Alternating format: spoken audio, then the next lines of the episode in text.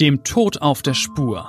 Spannende Fälle aus der Hamburger Rechtsmedizin. Der Crime Podcast vom Hamburger Abendblatt. Moin und herzlich willkommen zu unserem Abendblatt Crime Podcast. Ich bin Bettina Mittelacher, Gerichtsreporterin beim Hamburger Abendblatt und natürlich ist wie immer Rechtsmediziner Klaus Püschel hier, der beste Experte, den man sich vorstellen kann. Ja, willkommen auch von meiner Seite. Bettina Mittelacher, Hamburgs bestinformierte Gerichtsreporterin, immer sehr engmaschig dabei, wenn es um die Aufarbeitung von ungewöhnlichen Verbrechen geht. In diesem Fall um eine echte Horrorgeschichte.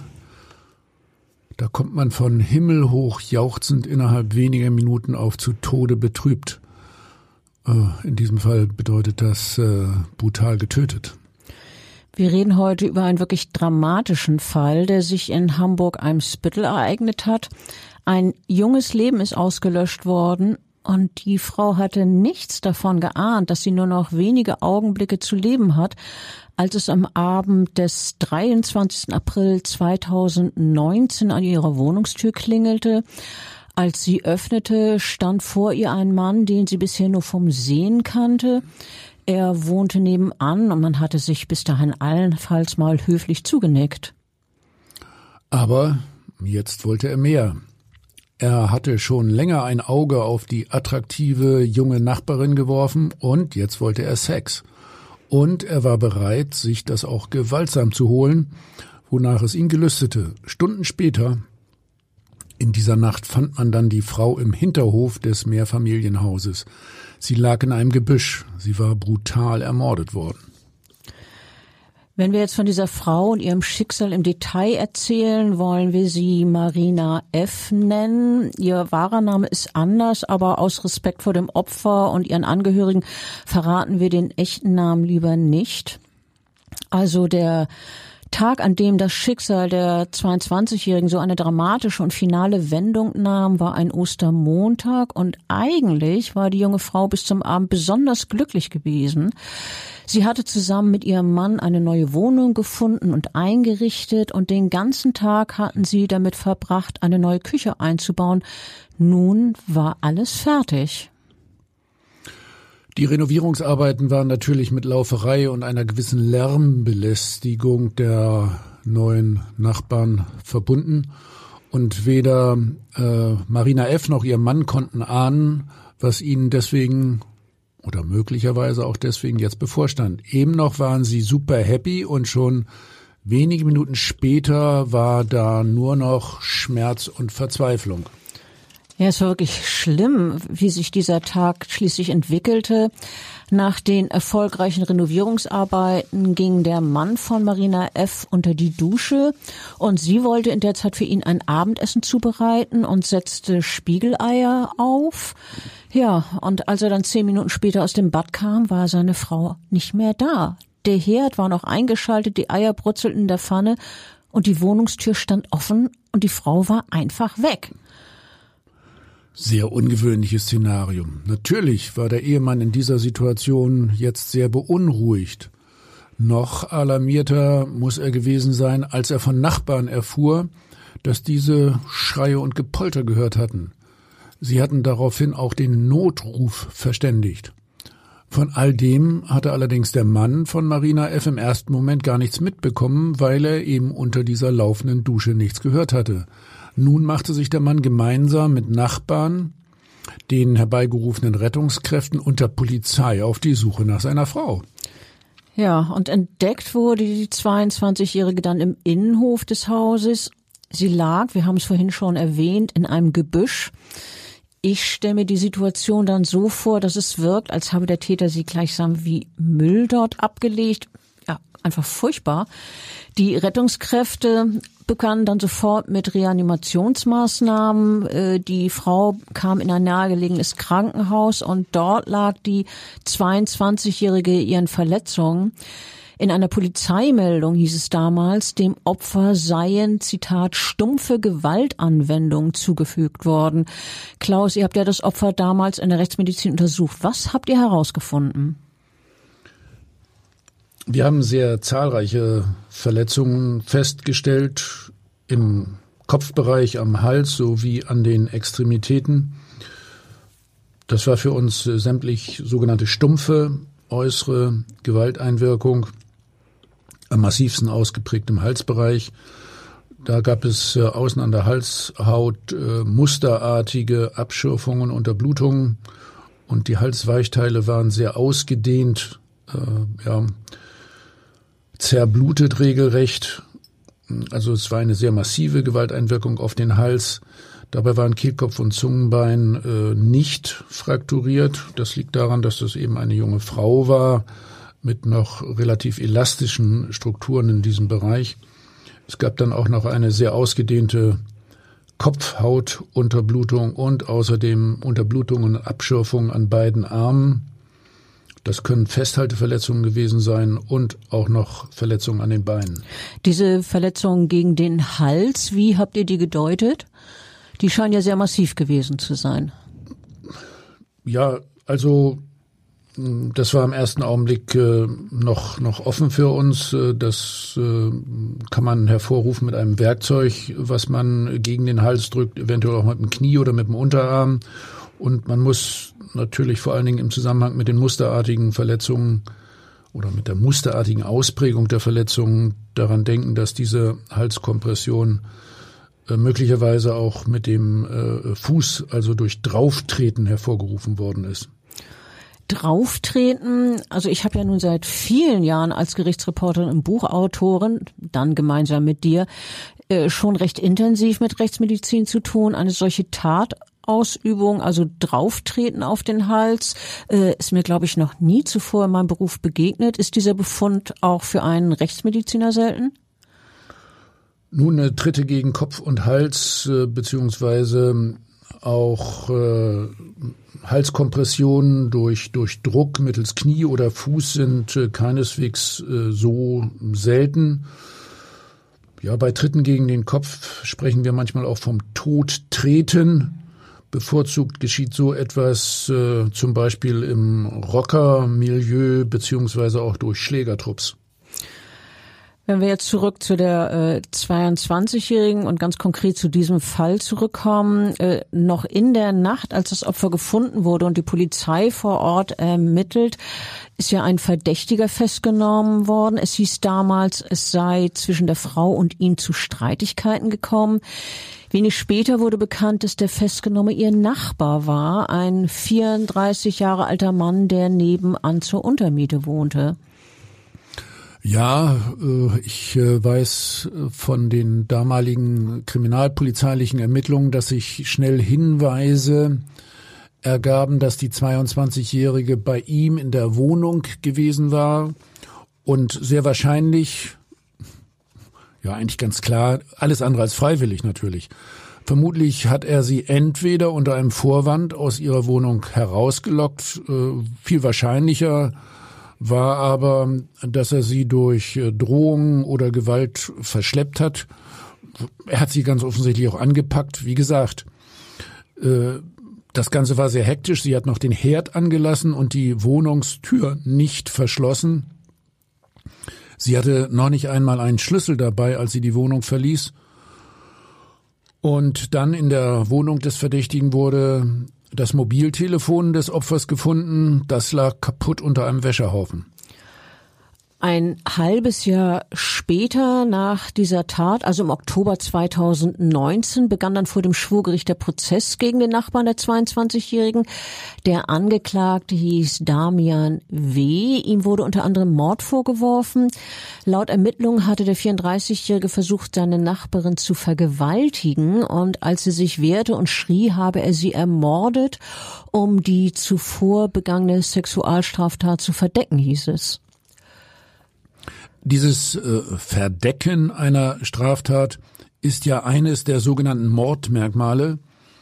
Also wenn man jemand tötet, damit eine vorangegangene Straftat nicht aufgedeckt wird. In diesem Fall wäre es die versuchte Vergewaltigung. Andere Mordmerkmale sind beispielsweise Habgier, Heimtücke oder die Tötung zur Befriedigung des Geschlechtstriebs. Laut Anklage im Fall der getöteten 22-Jährigen spielte sich die Tat so ab, der Nachbar habe bei der jungen Frau, die seit kurzem seine ja, nebenan wohnte. Er habe bei ihr geklingelt und die Frau dann seine Wohnung verfrachtet. Danach, so hieß es in der Anklage, fiel Damian W. über sie her, drängte sie zu Boden und hielt sie dort fest. Du hast ja vorhin gesagt, anhand des Verletzungsmusters konnte man auch sehen, dass sie fest an den Arm gepackt wurde. Ähm, dann ging es laut Anklage so weiter. Er zog ihr die Hose runter und versuchte, sie sexuell zu missbrauchen. Und als sie sich wehrte und schlug er ihr so massiv ins Gesicht, dass ein Gesichtsknochen um ihre Augen brach und sie schrie. Das wäre nur zu verständlich, dass sie äh, schrie äh, vor Angst und äh, sehr wahrscheinlich auch vor Schmerzen. Eine Fraktur gerade im Gesichtsbereich äh, tut in jedem Fall sehr weh. Äh, hier bestand äh, ein Bruch der Kieferhöhle sowie des Augenhöhlenbodens auf der rechten Seite. Und äh, im Bereich des Gesichtes und dieser Frakturen äh, verlaufen besonders viele Nerven. Das heißt, der Schmerz eines Knochenbruchs in diesem Bereich wäre besonders intensiv. Ja, in der Anklage heißt es dann weiter, Damian W. habe nun, als sich die Frau gegen seine sexuellen Übergriffe und äh, schrie, seinen Aggressionen freien Lauf gelassen, so wurde es da formuliert in der Anklage. Die 34-Jährige habe dem Mann ähm, nein, Entschuldigung, der 34-Jährige habe dem Opfer, das ihm schutz- und hilflos ausgeliefert war, so wurde es formuliert, entweder stampfend gegen den Hals getreten oder so lange auf ihrem Hals gestanden, bis sie verstummte. Durch diese brutale Halskompression kam es dann zu einem Erstickungsvorgang. Ja, du hast ja das äh, vorhin ausgeführt, ähm, was ihr da äh, herausgefunden habt bei der Obduktion bis sie verstummte also. Ähm, ja.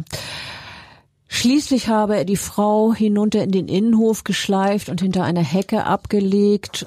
Und als von Nachbarn die Rettungssanitäter äh, informiert wurden und man sie dort im Gebüsch fand, kam jede Hilfe zu spät.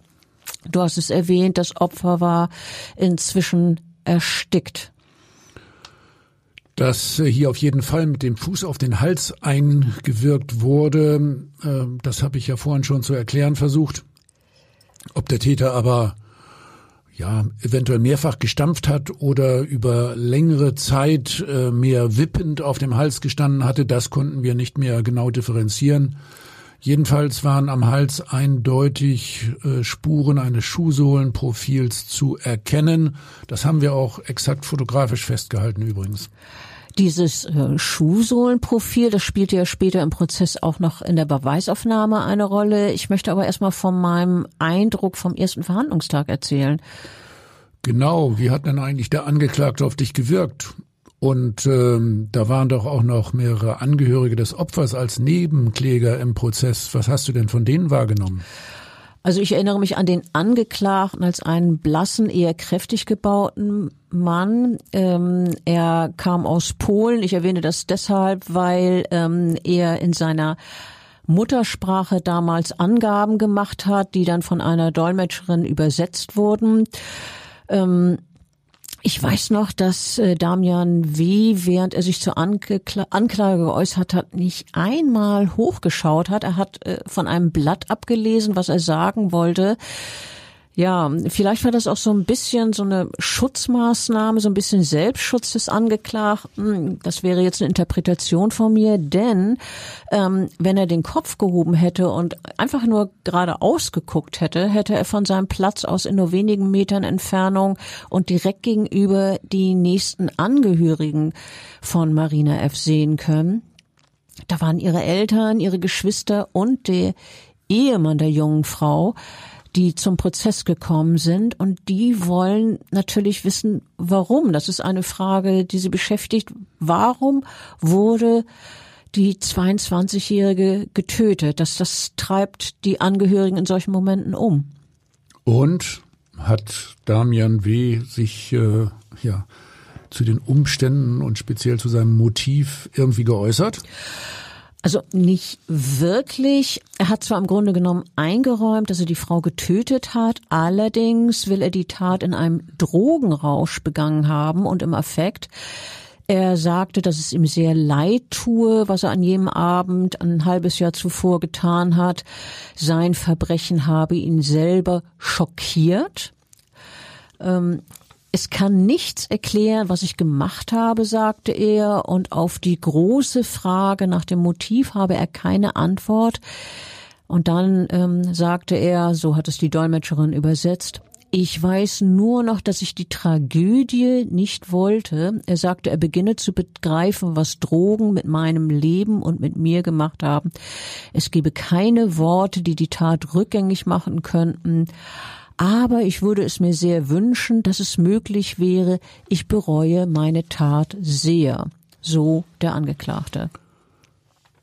Neben der versuchten Vergewaltigung von Marina F. und dem Mord an äh, der 22-Jährigen wurde dem Angeklagten noch eine weitere schwere Straftat vorgeworfen. Er hatte schon ein Dreivierteljahr zuvor eine andere Frau schwer verletzt. Hier betraf ähm, dies seine frühere Verlobte, weil er nämlich geglaubt äh, hatte, sie habe Affären und aus Wut darüber, dass sie ihm kaltes Essen aufgetischt habe, das muss man sich mal so vor Augen führen, also als Wut über das kalte Eschen, äh, Essen ähm, habe er dann die Frau mehrfach ins Gesicht geschlagen und getreten ja, das, wiederum. Ne? Ja, das war eben dieser zweite Fall, damit er damit angeklagt war. Und äh, diese Folge dieser Übergriffe an seiner damaligen äh, früheren Verlobten sollen gewesen sein, dass das Opfer schwer verletzt wurde und acht Tage im Krankenhaus behandelt werden musste. Acht Tage Krankenhaus, das ist, ja, da kann man sich vorstellen, dass es massive Verletzungen gab. Äh, dann ist sie in ein Frauenhaus umgezogen, so hieß es ja jedenfalls damals in der Anklage. Ähm, Im Prozess wurde ebenfalls erörtert, dass Damian W. in seiner polnischen Heimat bereits wegen eines Übergriffs auf eine Frau verurteilt wurde. Ähm, da ging es darum, dass er eine ihm fremde Frau in Richtung seines Autos gezerrt habe und bei dem Auto stand der Kofferraum offen. Der Verdacht hatte bestanden, dass er sie dort hineinzwingen und wohl entführen wollte. Sie hatte sich dann aber befreien und weglaufen können. Verurteilt wurde er in der Sache damals in seinem Heimatland nur wegen Raubes, weil er auch noch ihre Handtasche ergriffen hatte. Du hast gesagt, dass der Angeklagte über den Tod von Marina F. ausgesagt hat, dies sei eine Tragödie. Äh, wie hat er sich denn darüber sonst noch geäußert zu dieser Tat? Also er hat ja eingeräumt, dass er für den Tod der Frau verantwortlich sei, aber er habe nicht versucht, sie zuvor zu vergewaltigen. Das war ihm sehr wichtig, das zu betonen. Und ähm, es ist ja so, wenn das Gericht ihm das geglaubt hätte, äh, würde es ja wohl keine Verurteilung wegen Mordes geben, weil nämlich dann eine Straftat fehlt, äh, die er dann verdecken will, dann äh, würde also das Mordmerkmal fehlen. Also ähm, in dem Leugnen dieser versuchten Vergewaltigung, da steckte offenbar dahinter, dass äh, es aus, dass er natürlich nicht gerne wegen Mordes verurteilt werden wollte. Na und ansonsten, wie soll es dann nach Schilderung des Angeklagten zu der Tötung gekommen sein? Naja, also zuerst mal hat Damian M. erzählt, dass er damals Amphetamine konsumiert habe, die ihn nach seiner Schilderung sehr aufgeputscht haben. Naja, das ist ja auch kein Wunder. Amphetamine äh, gehören äh, zu den sogenannten Speed-Substanzen, äh, ganz klassisch. Und äh, das sind Aufputsch, Aufputschmittel und die machen dann überwach und und wirken äh, sehr aggressiv, aggressionsverstärkend und äh, äh, das geht bis hin zu zu äh, Ausnahmesituationen und und ja extremen äh, ja Reaktionen und und Gewaltmaßnahmen.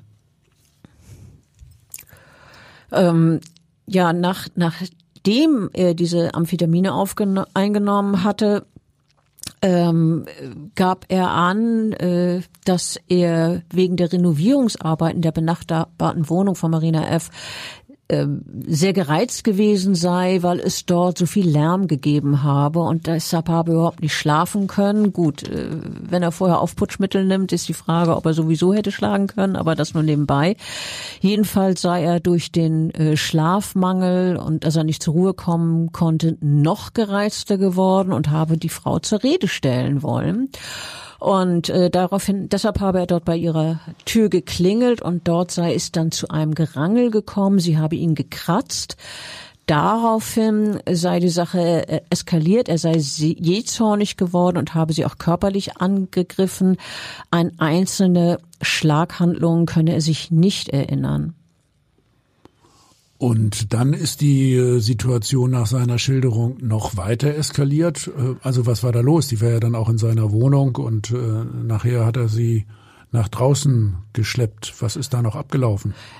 Also er behauptete, Marina F. habe nach ihm getreten. Daraufhin habe er sie mit dem Fuß am Hals fixiert. Er habe lediglich gewollt, dass sie mit dem Treten aufhört, aber er habe sie nicht umbringen wollen. Äh, das hat er betont. Und irgendwann habe er dann bemerkt, dass sie sich nicht mehr bewegte. Da sei er wie gelähmt gewesen und habe unter anderem an ihrem Gürtel gezogen. Naja, als Rechtsmediziner muss ich erstmal sagen, dieses Verletzungsmuster im Halsbereich äh, spricht schon dafür, dass er da äh, heftigst äh, beim, beim Treten eingewirkt hat. Und, ähm, also sie nicht einfach nur fixieren und ruhig stellen wollte, sondern da ging es um mehr. Naja, er hat den Hals äh, tatsächlich regelrecht äh, äh, zerquetscht. Ne? Dann noch dieses Detail mit dem Gürtel. Das war bei der Beweisaufnahme schon irgendwie wichtig wegen dieses sexuellen Übergriffs des Fraglichen. Ja, genau. Ich habe ja gerade gesagt, er hat ähm, behauptet, er habe, in, ich sag mal sozusagen in Panik an ihrem Gürtel gezogen. Und ähm, es ist ja so, als das Opfer aufgefunden wurde, war der Gürtel ihrer Hose geöffnet und ebenso ein Knopf dieser Hose. Und ähm, das war laut Anklage ein wesentlicher Hinweis darauf, dass Damian W. versucht hatte, Marina F. zu vergewaltigen, dass er nämlich ähm, sich heftig an ihrer Kleidung zu schaffen machte. So wurde das dann dann interpretiert. Ja, finde ich auch durchaus naheliegend. Aber es ging in dem Prozess ja auch noch um äh, viele weitere Details. Es ist äh, ja so, dass wir in der Rechtsmedizin bei den Verletzungen am Hals des Opfers so ein äh, Profil wie von Schuhen äh, festgestellt haben, jedenfalls ein geformtes Verletzungsmuster und ähm, danach wurde dann ja auch gezielt äh, gesucht und äh, die äh, Polizei äh, hat von uns schon mitgeteilt bekommen, dass wir hier so einen Verdacht auf äh, Todtreten haben. Ja, also ähm, es ist wirklich nach diesen Schuhen ähm, gesucht worden, das aufgrund der Hinweise aus der Rechtsmedizin, dann hat man natürlich eine Vorstellung, du hast ja vorhin gesagt, die, die, dieses Profil, also diese Abdrücke habt ihr fotografiert, ähm, da möchte man natürlich gucken, ob man äh, ja ein Tatwerkzeug findet, das dazu passt. Und ähm, dann hat man also weil Damian W. schon von Beginn an als Tatverdächtiger im Fokus der Ermittlungen stand, äh, auch bei ihm nach entsprechenden Schuhen gesucht. Außerdem war es noch so, dass Zeugen ausgesagt haben, der 34-Jährige habe am Tattag Turnschuhe getragen. Es sind aber nirgendwo bei ihm Turnschuhe gefunden worden. Ja, ich glaube, zu Turnschuhen hätte dieses feine Muster mit, mit Quadraten äh, ganz gut gepasst. Ja, welche Erklärung hat dieser Damian äh, W. denn dafür gehabt, dass die Schuhe jetzt weg waren? Also er hat behauptet, er sei am Abend vor der Tat joggen gewesen ähm, und dabei sei er von zwei Männern überfallen worden und die hätten ihm seine Turnschuhe geklaut. Naja, das klingt ja aus meiner Sicht äh, nicht gerade überzeugend. Ja, vor allen Dingen, weil die angeblich nur seine Turnschuhe oder ausschließlich seine Turnschuhe geklaut haben. Also ähm, ich fand das im Prozess auch nicht gerade zwingend überzeugend und äh, auch für das Gericht ähm, äh, war das nicht plausibel. Eher lächerlich, finde ich. Ja, ähm, wollte natürlich irgendwie da eine Erklärung für liefern. Äh, das Gericht hat aber überhaupt viele der Dinge, die der Angeklagte behauptet hat, als widerlegt beziehungsweise nicht glaubhaft gewertet. Äh, der Vorsitzende Richter sprach in der Urteilsbegründung von einer Fülle von Indizien, die insgesamt ein schlüssiges Bild ergeben haben. Und am Ende kam die Kammer, wie es auch die Staatsanwaltschaft beantragt hat, zu einer Verurteilung wegen Mordes. Damian W. erhielt also eine lebenslange Freiheitsstrafe. Ja, wow. Verurteilt ähm, wurde er ja übrigens nicht nur wegen des Mordes an seiner Nachbarin. Das äh, Gericht hat auch äh, eine weitere Straftat gleich mit abgeurteilt, nämlich die an der früheren Lebensgefährtin von äh, diesem Damian. Da haben wir schon drüber berichtet. Ja, wir haben das vorhin erzählt, dass es eine weitere Straftat gibt und auch das war ja nun wirklich ein heftiger Übergriff.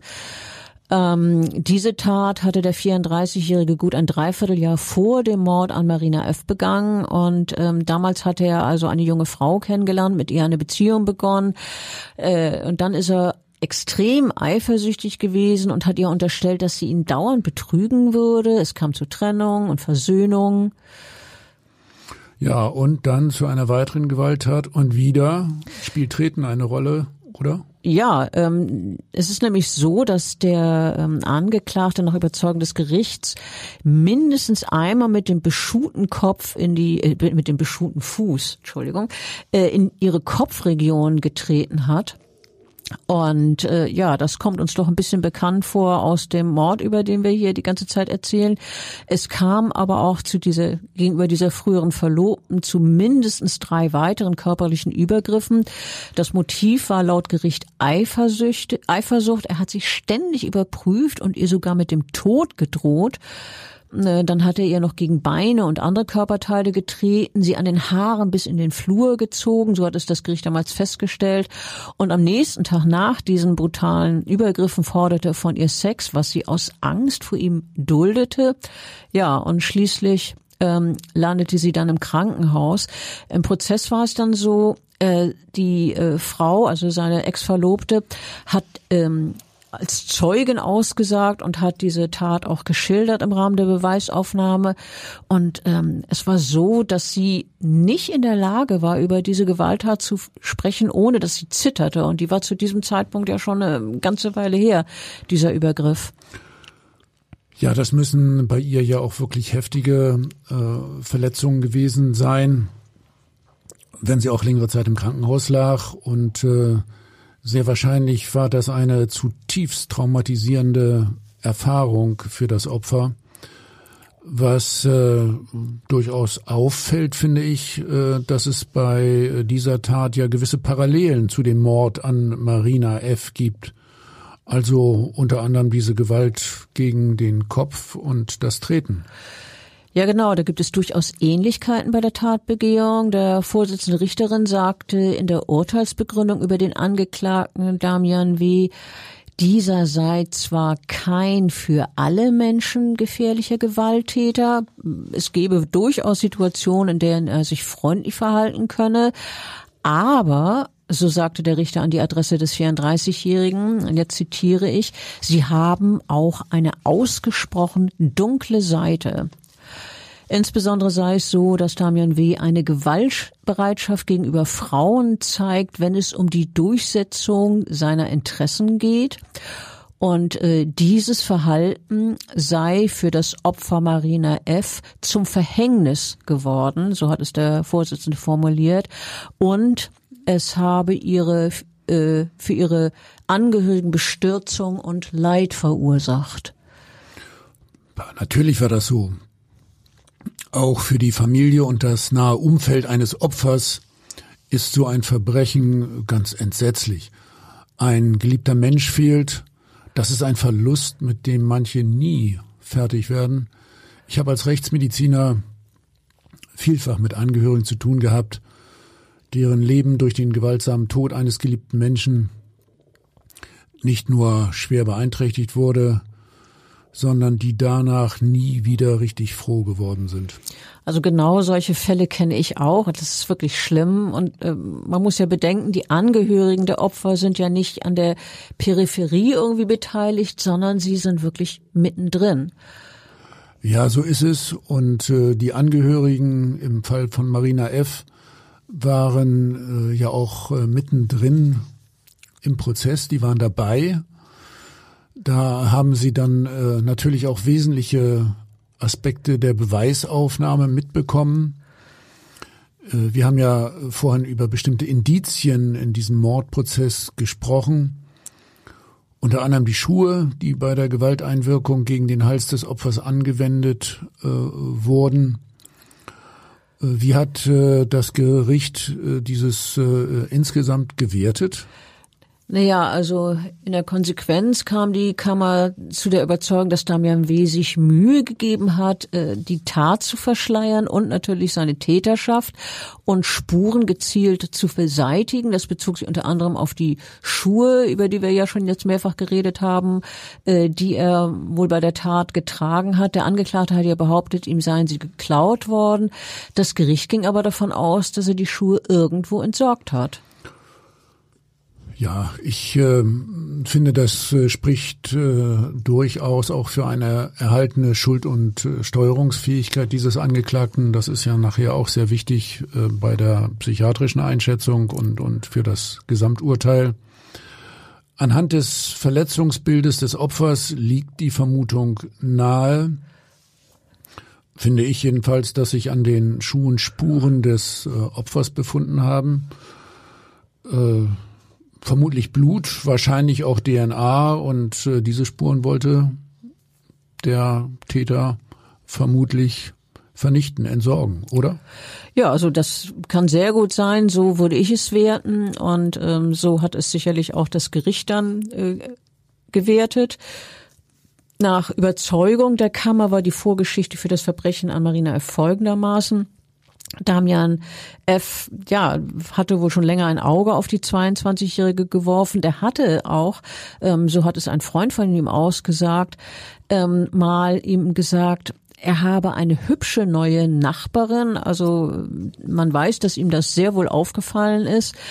Und äh, dieser Angeklagte, der auf dem Bau arbeitete und zusätzlich als Sicherheitskraft auf St. Pauli jobbte, der hat äh, viel Krafttraining gemacht. Er nahm hormonelle Aufbauprodukte, Amphetamine, äh, wir haben vorhin schon drüber gesprochen, und Kokain auch noch um seine Leistungsfähigkeit zu erhöhen. Äh, ist das plausibel?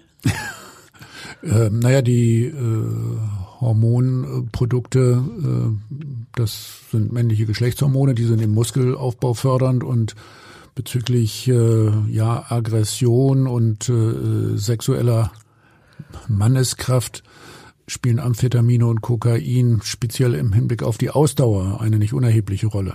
Gut, ähm, aber auch beispielsweise beim Krafttraining würden die sich auch, auch bemerkbar machen. naja, äh, er hält länger durch, ne? Hm. Ja, äh, zu all dem, also diesen ganzen aufputschenden Medikamenten oder Produkten, die er da genommen hat, kam äh, auch noch hinzu, dass er über das Osterwochenende, das war ja das Tatwochenende, mehr als 140 pornografische Videos geguckt hat. Naja, das spricht ja auch für eine gewisse Ausdauerfähigkeit. Da hat er sich durch die Amphetamine und das Kokain tatsächlich wachgehalten. Äh, ja, man konnte äh, ihm äh, das Ganze äh, sehr gut nachweisen, äh, weil man sein Handy dann detailliert äh, ausgewertet hat. So war das doch, denke ich mir. und durch die Pornos, die er da im Übermaß geguckt hat, da fühlte er sich dann, so denke ich mir, tatsächlich stimuliert und enthemmt, oder?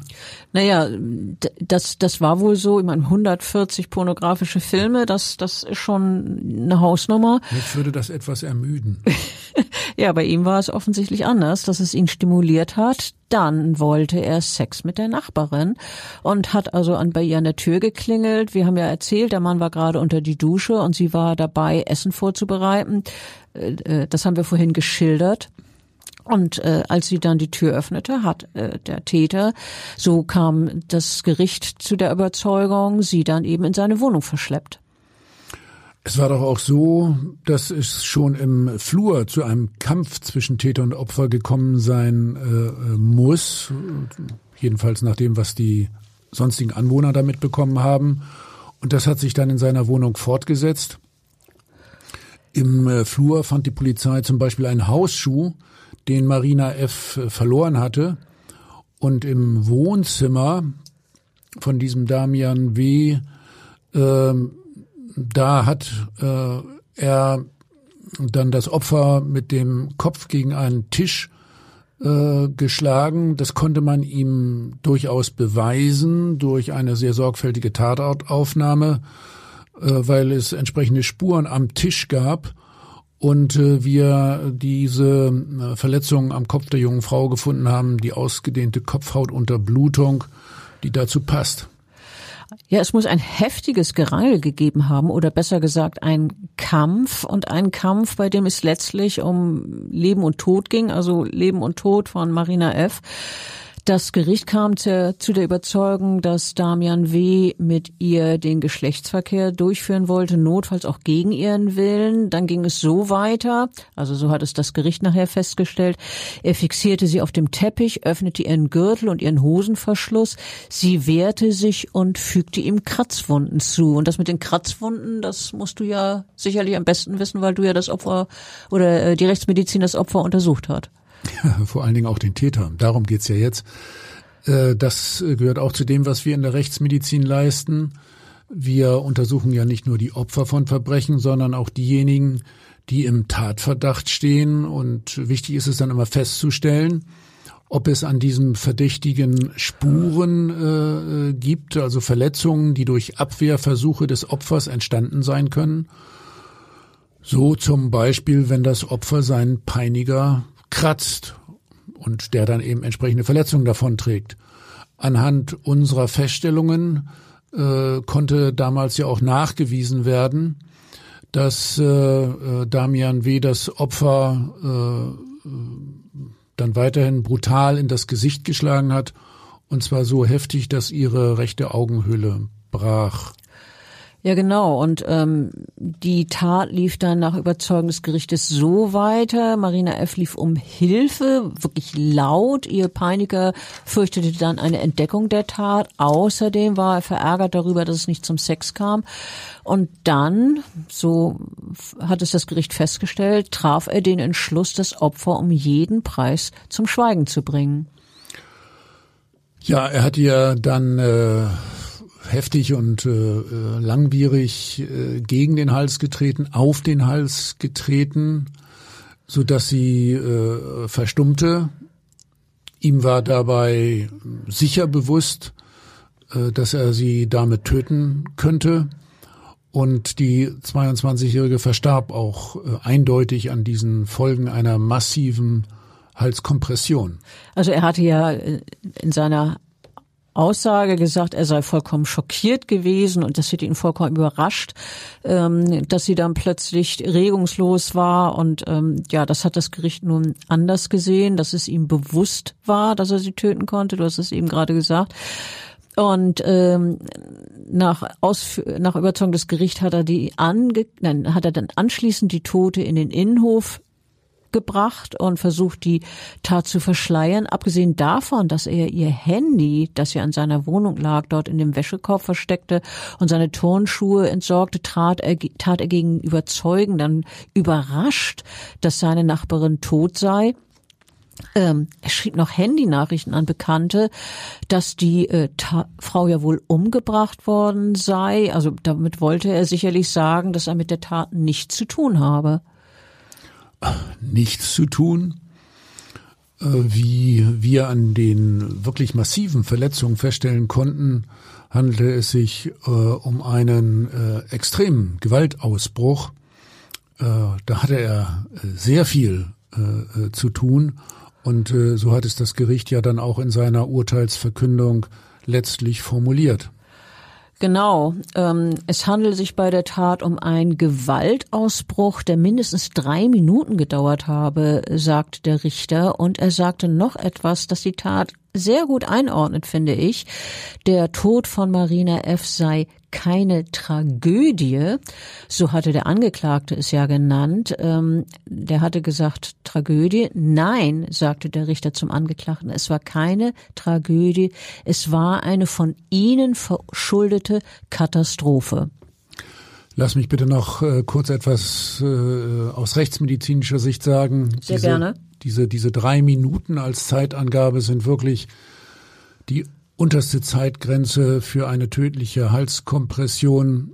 Vermutlich hat die körperliche Auseinandersetzung auch unter Berücksichtigung des gesamten Verletzungsmusters äh, ja mindestens die doppelte Zeit gedauert. Äh, ich finde äh, dies äh, eine wirklich geradezu ja unwirkliche Situation. Stell dir das doch noch mal vor, ein glückliches Paar in einer neuen Wohnung, regelrecht beschwingt. Die wollen den Abschluss dieses Tages feiern und das Ganze fröhlich ausklingen lassen und auf der anderen Seite ein zu allem bereiter Gewalttäter unter Drogeneinfluss, der alles kaputt macht. Geradezu ein Horrorszenarium. In dieser Konstellation auch für einen erfahrenen Gerichtsmediziner wie ein Albtraum. Und deswegen für die Zuhörer der fromme Wunsch, machen Sie es gut und äh, träumen Sie lieber was Schönes. Den kann ich mir nur anschließen. Ja, vielen Dank. Und ähm, nächstes Mal haben wir sicherlich wieder ein besonders äh, spannenden Fall. Äh, danke, dass du da warst und danke an die Hörer zum Zuhören. Tschüss. Und tschüss.